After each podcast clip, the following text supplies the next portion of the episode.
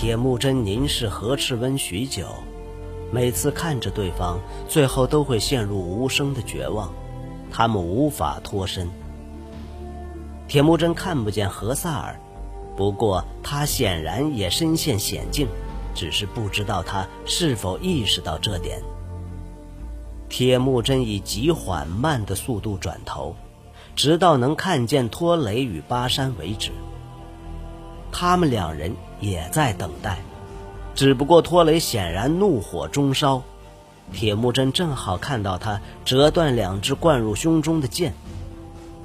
要不是何赤温中了箭，让他们的计划停摆，看到这样盛怒的年轻人，只会让铁木真的斗志更加高昂。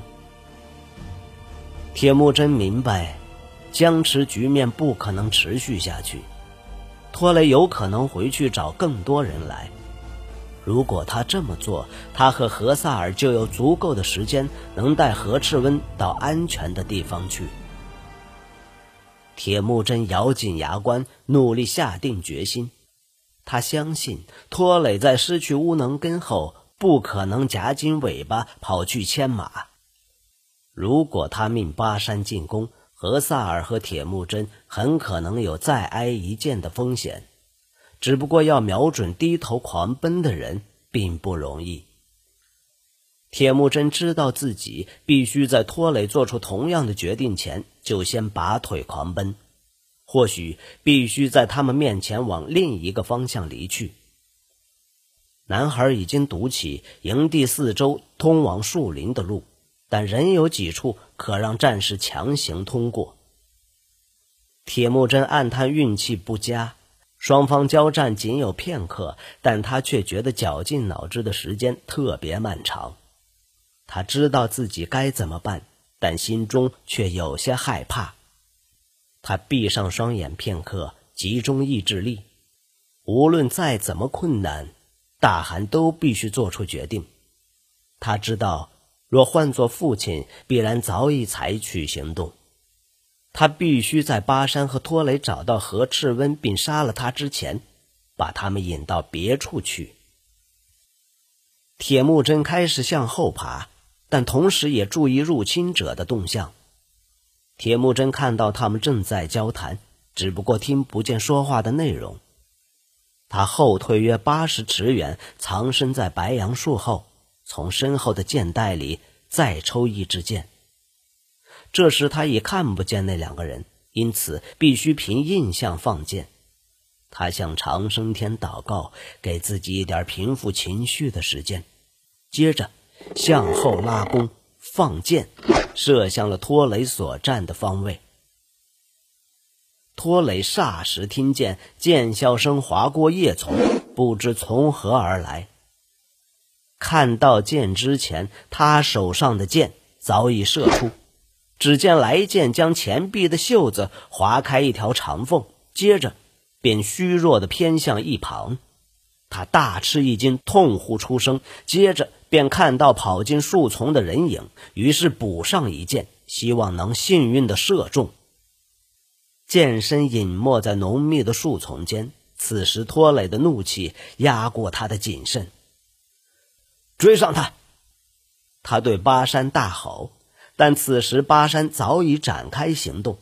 他们一起跑向离栅的东方，一边紧盯奔跑的人影，一边设法突出重围，进入树林中。当他们找到一处缝隙，托雷毫不迟疑，立刻冲进去。巴山则在后方，以防声东击西之计。托雷踏着沉稳的步伐向上爬。巴山也匆匆跑上山丘，追上他。他们看见那年轻人背着弓，猎捕的快感瞬间袭上两人心头。两人的食物充足，身体健壮，带着满满的自信跑过呼啸的枝头，涉过小河。前方的人影并未停下脚步回头，只见他跑进了浓密树丛的小径。托磊开始喘气。巴山也爬得面红耳赤，但他们已抽刀出鞘，不顾身上的不适，继续往前冲。当何萨尔的影子落在何赤温脸上，何赤温抬起头，伸手拔刀，直到知道来的人是谁，才松了一口气。铁木真替我们争取了一点时间，他对弟弟说。何萨尔从树丛窥视，见那些人越跑越高，白杨和松树只长到半山腰，因此进入山谷前有段路必定会暴露铁木真的行踪。到了谷中，才又有树丛可藏身。他们不知铁木真能否躲过追兵，但两人看到伊鲁克的护卫离开身边时，都松了口气。现在怎么办？何萨尔小声问道，几乎只有自己听得到。何赤温的腿剧烈抽痛，仿佛在啃噬着他的肉。他努力让自己专心，不要因此倒下。无力感阵阵袭来，让他努力让自己保持着清醒。现在拔剑吧，他说。光是想到这点，就让他整脸缩皱成一团。在部落里，他们都有看到过有人遭劫掠部队挑战而中箭，回来后必须拔剑的情景。他腿上的伤口相当干净，血流也只剩细微涓滴。然而，何萨尔找了厚厚一堆树叶，让何赤温咬着。何萨尔将那堆满泥沙的树叶塞进他嘴里，接着抓住剑身，折断后抽出来。何赤温瞪大双眼，露出眼白，他忍不住低吼一声：“啊！”何萨尔立刻捂住他的嘴，不让他发出任何声音，直到他把剑抽出，丢到地上，才松手。何萨尔迅速从腰带上割下一条布，绑住他的腿。来，靠在我肩上。他帮何赤温站起来。他弟弟吐出树叶时感到一阵晕眩，但何萨尔人不断的看着他，想着下一步该怎么办。他们会回来。何志温回过神儿说：“把其他人带到这里来。如果我们够快的话，就能把马带来，搭起一个新营地。”何萨尔陪着他，将他扶上拖累的马。他一手放在何赤温肩上，让他稳住身子，另一手将缰绳塞进他手中，接着他便策马奔向母亲与弟弟妹妹的藏身处。铁木真事先做了预备的避难所，让何萨尔不得不佩服他的先见之明。其实这些年来，伊鲁克派战士回来的噩梦不断萦绕在他们脑中。因此，铁木真一再详细计划，让他们在这一刻无后顾之忧。其实曾有一度，何萨尔一想到要回到最初那道岩缝就反胃。之前铁木真坚持要在那里设座小帐，但他们没想到，竟这么快就会派上用场。到了那里，他们又得再次单独奋斗，过着打猎的生活。何萨尔奔跑时，内心也同时为铁木真祈祷，希望他能够躲过追兵。回程路上，他已知道自己该怎么做。铁木真很可能丧生的念头，对何萨尔来说实在太可怕，他想都不敢想。铁木真跑到双腿发软，每跑一步，头就跟着晃动。一开始，他还有力气在小径上蹿高伏低，但后来他口中的痰变得又苦又稠，精力也开始耗尽，只能胡乱地向前冲，任凭树干和荆棘千百次地刮遍全身。最糟糕的就是越过山顶时，这里一片光秃，就像河中的石头。托雷和巴山对他发箭。铁木真不得不缓下脚步，改为步行，同时注意着后方的来剑，随时让疲惫的身体闪开冷箭。越过空地时，两人逐渐追上他。后来，他发现自己又跑进了一片古老的树林中，只得跌跌撞撞继续前进，视线开始模糊，每次呼吸都像烧灼着喉咙。铁木真的弓卡死在一处荆棘上，让他不得不弃弓而去。他边跑，心里边暗骂：“该死！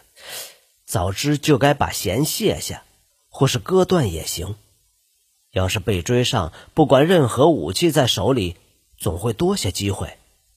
他的小刀对上拖雷，其实没什么帮助。他跑不过这些护卫，最好的办法就是找个地方躲到地底下。”他踉踉跄跄地跑过灌木丛时，突然看到了一个可藏身的地方。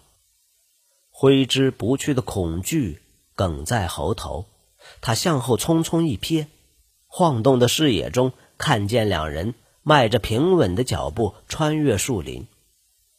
他们已卸下弓弦，他感到一阵绝望，没料到会被追着跑上好几里路。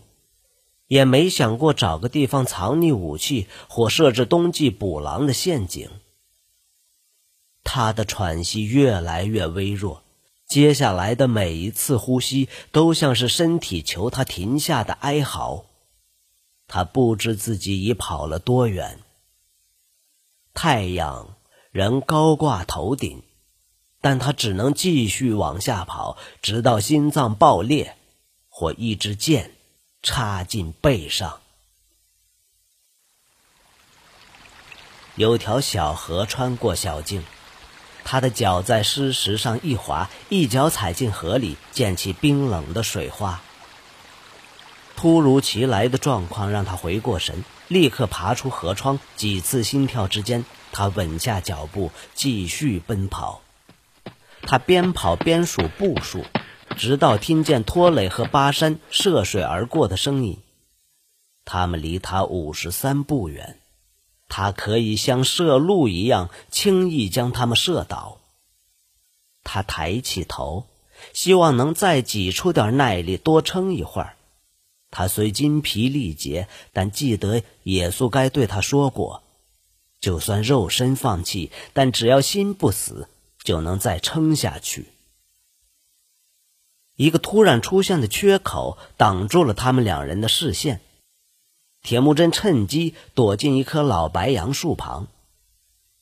那里的荆棘与人同高，他想都没想就钻进去，疯狂扒开扎人的荆棘，躲进深邃幽暗的掩蔽之中。他已走投无路，几近崩溃，但阳光慢慢消退时，他蜷成一团，尽量。静止不动，他的肺渴望空气，但他尽量不动。这种难过的感受越来越严重，让他的皮肤沁出汗水。他发现自己脸颊泛红，双手颤抖，绷紧嘴唇与双颊，尽量放轻呼吸。他听见托雷与巴山匆匆跑过身旁，互相呼唤对方。他很确定，两人跑过一段路后，一定会再回到这里找他。虽然他只想闭上双眼躺下，他运用宝贵的片刻，蠕动钻进黑暗深处。荆棘刺痛了他，但他不能出声，只能继续往里钻，直到扎进肉里的刺啪的折断。